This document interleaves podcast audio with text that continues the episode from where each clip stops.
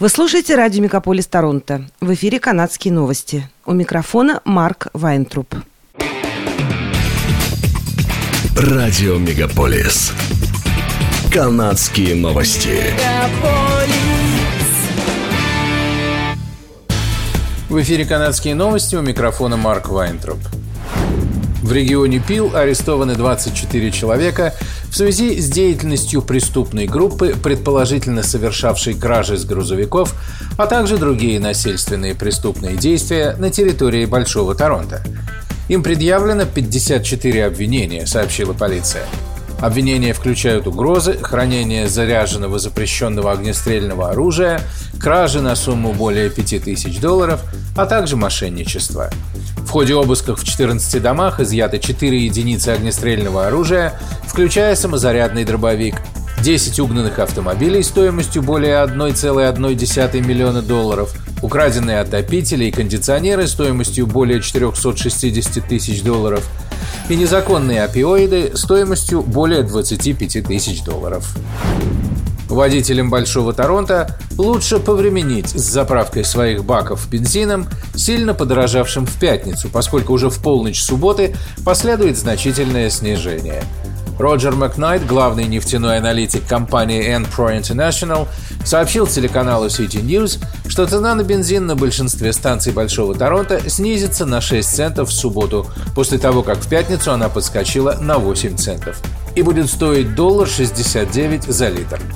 На прошлой неделе цены на бензин достигли пятимесячного минимума, опустившись ниже доллара 60 за литр впервые с февраля. В июне литр бензина стоил 2 доллара 15 центов за литр. Ontario Cannabis Store временно прекратила доставлять заказы в магазины и покупателям. Один из партнеров компании по логистике пострадал в результате кибератаки. В компании OCS заявили, что нет признаков того, что системы компании и данные клиентов были скомпрометированы. Расследование будет завершено в ближайшие дни. Кибератака могла затронуть данные клиентов, которые приобретали марихуану онлайн на сайте OCS, и магазины, которые закупают товары у компании OCS. Когда доставка товаров станет доступной в компании, не сообщили. 11 мая полиция провинции Онтарио заявила, что расследует утечку конфиденциальных данных о продажах в магазинах. В компании OCS заявили, что утечка не была связана со сбоем в системе. Утечки данных происходят на фоне обострения конкуренции в индустрии каннабиса в Онтарио. Спрос на марихуану растет медленнее предложения, и магазинам приходится снижать цены. Премьер Онтарио Даг Форд заявил, что он твердо верит в государственное здравоохранение, но его правительство собирается творчески подойти к вопросу о том, как его можно обеспечить. В то же время министр здравоохранения заявила, что правительство Онтарио рассматривает все варианты улучшения системы здравоохранения, включая нехватку медперсонала, и ее комментарии вызвали опасения дальнейшей приватизации. Глава Минздрава сообщила, что не рассматривает вопрос о том, чтобы заставить людей платить из своего кармана за услуги, которые в настоящее время покрываются ОХИП. Когда Форду задали вопрос по этой теме, он ответил, что провинции необходимо рассмотреть все возможности. В последние недели система здравоохранения Онтарио столкнулась с проблемой нехватки персонала. И этим летом некоторые отделения неотложной помощи были вынуждены временно закрываться на несколько часов или даже дней. Новый закон Квебека о языке потерпел первое поражение в пятницу.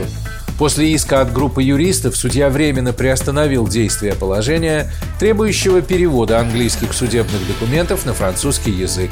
Судья Верховного суда Квебека Шанталь Корево постановила, что разделы законопроекта 96, которые требуют, чтобы корпорации платили сертифицированному переводчику за создание французских версий юридических документов, могут помешать некоторым англоязычным организациям получить доступ к правосудию.